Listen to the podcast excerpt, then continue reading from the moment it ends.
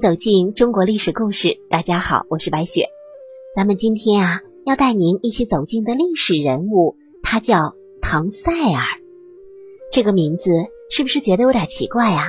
好像不像是一个普通人的名字。这个人啊，当然不普通。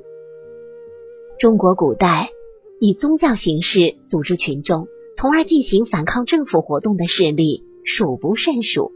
比如说，清朝末年最大的一场起义运动——太平天国起义，便是洪秀全组织拜上帝教，招揽群众之后发动金田起义。历史上还有一个教派，简直是起义的标志招牌，那便是白莲教。白莲教大家不陌生吧？以白莲教组织信众，随后发动起义的事件，在历史上。是很多的。今天啊，为大家介绍的是白莲教的一位女首领唐塞尔。朱棣时代堪称是明朝的大有为时代，征蒙古、通西域、下西洋、开运河、迁国都、修大典，累累功业，至今让国人引以为豪。但朱棣的盛世虽然华丽，却是由金钱。堆砌而来，是百姓们用自己的血肉铸就的。军州民水，民被榨干，自然军也不得安生。所以朱棣时期看似很美好，农民起义也是接连不断。这其中啊，就有著名的白莲教的佛母唐赛尔带领的起义。唐赛尔究竟是何许人呢？为何要起义？最后他的下场又是什么样的呢？根据《滨州地方志》的有关记载，唐塞尔，山东滨州人，明朝建文元年生人。自小啊，博览群书，精习武艺，而且容貌出众。成年之后，与同县农民林三结为夫妻。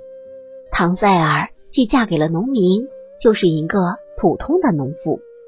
可是啊，山东因为接连的天灾、海啸、瘟疫。干旱等，农民颗粒无收，生活十分困难。按理说啊，这个时候朝廷就该抚恤民情了，拨点赈灾款、赈济粮，同时减少赋税什么的。可是啊，朝廷非但没有体恤，反而大肆修建宫殿，组织战争，大量的征收赋税劳役。唐塞尔的父亲被强行抓去服劳役。唐塞尔和丈夫。去朝廷讨要自己该得的那一份粮食，却不曾想丈夫被官府的士兵活活打死。父亲气不过啊，也染了一场大病，不治身亡。他的母亲也因为这接连的事情伤心劳神，生了一场大病，也死了。经历了这一切的唐塞尔对朝廷彻底失望了，而且啊，生出了很多恨意。他开始研习兵法武艺，摇身一变，成为可以用纸人召唤神兵的白莲教的佛母，并且召集了一大批农民子弟，组成一支浩浩荡荡的起义军，和朱棣分庭抗礼。他研读兵书的时候，也开始努力扩展自己的势力。这期间啊，他以山东益都为中心，在周围的诸城、即墨、安丘等地。招募义士，发展势力，终于在永乐十八年二月起事，打响了反抗明王朝的战争。唐塞尔按照地形，把谢石棚寨分为四寨，他驻扎在地势最高的南寨，以利观察敌情，指挥作战。他在兵书上的研究没有白费功夫，他带领雄心正旺的起义军，一举攻克军事重镇青州。还歼灭了千余名官兵，他自然知道人民想要的是什么。他宣布开仓放粮，赈济灾民。我们说啊，锦上添花也许不会被人记得，可是雪中送炭的情谊绝对让人一生难忘。苦苦煎熬的山东青州地区人民看到了希望，他们更加相信唐塞尔的佛母身份。因此，唐塞尔的起义军部队更加壮大，有着大大小小的十几个分支。唐塞尔的力量很快就被朱棣给注意到了。当时的朱棣正要征集全国力量去征讨蒙古，所以朱棣想到的第一个对付唐塞尔的做法就是招安。唐塞尔反抗朝廷的决心很是坚定，他杀了朱棣派来的使者。朱棣见其嚣张气焰，招安不成，又派出五千兵马进行碾压。而负责此次镇压的将领名叫柳生，是一个狂妄自大的人。唐塞尔抓住他的致命缺点，派人诈降，趁柳松放松警惕之时，连夜突袭，痛击了正规军，还打死了一名重要将领。等到柳生反应过来，调兵遣将，准备反击的时候，唐塞尔的起义军早已经撤离到安全区域了。紧接着呀，起义军在山东各地捷报频传，可是终归。寡不敌众，势单力薄，起义军还是失败了。当时啊，三股起义军联合进攻安丘城，遭到正规军的前后夹击，导致了最终的失败。而参与起义的人全部丧命，只是唐塞尔却消失不见了。官府对人员进行清点的时候，怎么找都找不到这个女头领。朱棣知道之后，十分生气呀。不仅把柳生关进大牢里，还把出现了齐军的地方官员全部斩杀。这还不解气呢。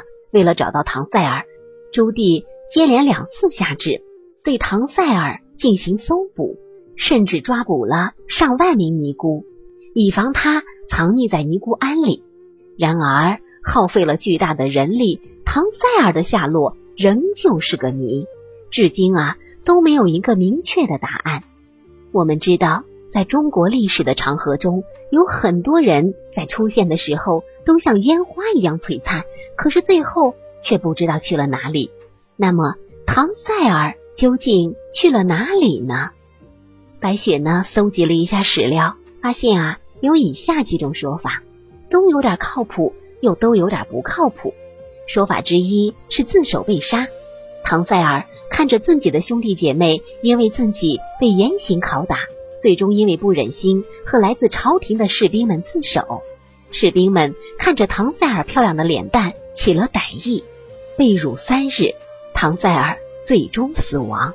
士兵们为了避免朝廷的追究，便把唐塞尔的身体抛入河中，向朝廷谎称没有抓到唐塞尔。其二啊，是遭受木驴游街。木驴游街是古代对作风不好的女人采取的一种酷刑。一具横放的鞍马样的小车，上面突立一根长度尺余、直径寸许的木笋。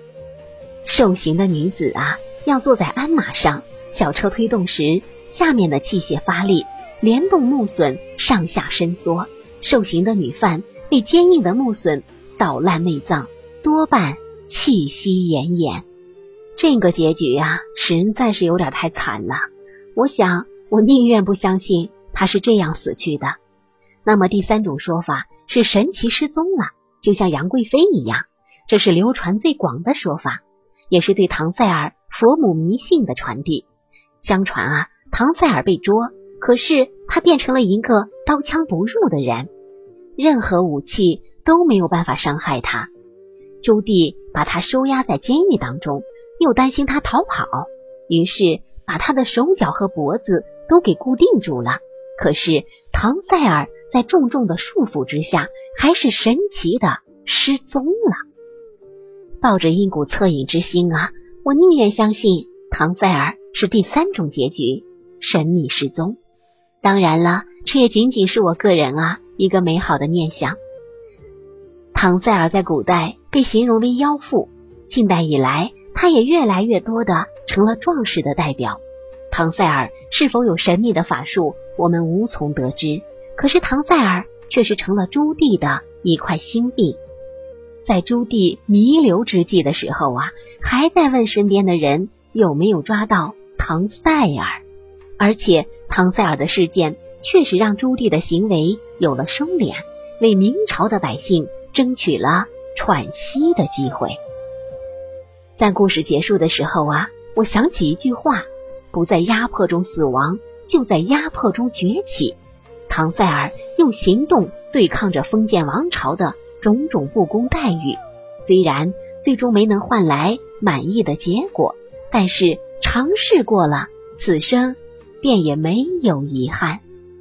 好了，朋友们，本期的故事到这里就结束了，感谢您的收听。喜欢的朋友，欢迎您点赞转发，也欢迎您评论留言。下期我们将和您一起走进西汉夏侯婴的故事。我是白雪，下期再见。